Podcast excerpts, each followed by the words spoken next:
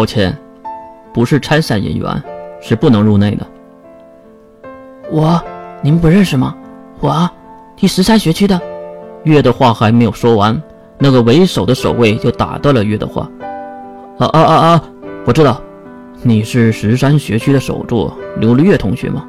说句实话，正常情况下是真的不可以入内的。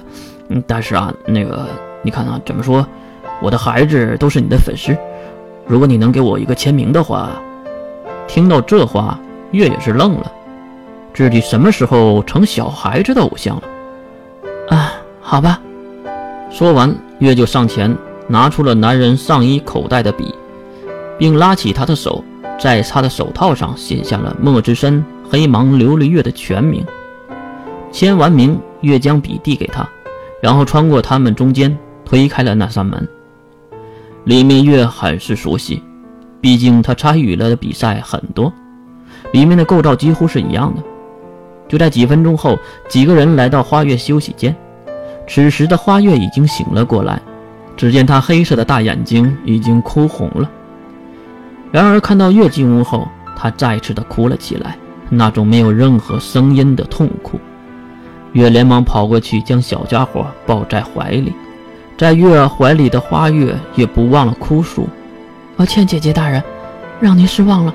花月败了，还败得如此的丢人。花月不配给姐姐当妹妹。”听到这话，月空洞的胸腔里也有些难受了。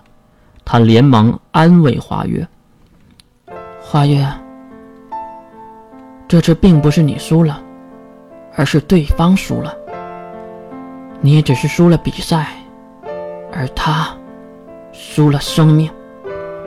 花月直接停止哭泣，抬头瞪大眼睛看向月。姐姐姐姐，只是比赛而已。花月很伤心，但是姐姐不能杀了他呀。啊！花月一本正经的话让月不知所措。哎。我在你心里就是这么黑暗的人吗，姐姐大人，你可千万不能为了花月复仇啊！花月的话把月都给说笑了。哎呀，你呀，真是的！月抚摸着花月的波波头，也就是西瓜头的头发，并温柔地亲了她额头一下。花月的脸瞬间就涨红了起来，犹如一个红苹果一样。我说的是另一件事儿，花月。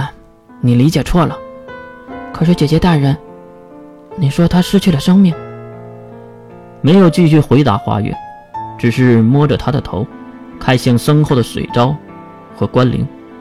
水昭，花月，放开花月，让两个好朋友再次相拥。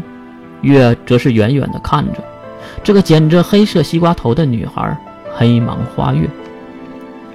让他们先聊聊，我们去外面吧。关灵也是点点头，来到外面，正好碰到一个送信的人，就是门口那个要签名的守卫。你好，叶雄月，外面有一个人要找您。谁？守卫摇摇头，抱歉，不认识。和关灵对视一眼，月走向了门口，关灵也是紧随其后，来到守卫带领的位置，果然有一个西装革履的男人站在那里。你好，琉璃月大人，我是星家联盟派来的信使，请您跟我走一趟吧。月无奈的摇头，该来的还是来了。走啊，关灵。关灵一脸的懵，根本不知道发生了什么，只能跟上了月的脚步。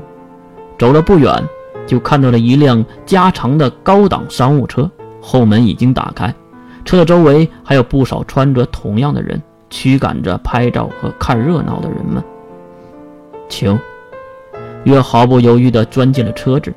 关灵还是犹豫了一下，才弯腰进去。哇！来到里面才知道，别有洞天，只能用有钱来形容车内的装潢了。硕大的空间，犹如一个小型的会议客厅。三排沙发的中间是一个放满吃食果酒的茶几。而茶几的对面，理所应当的做着这次的邀请者。你好，初次见面，我是星家联盟长老会的二长老，星不在。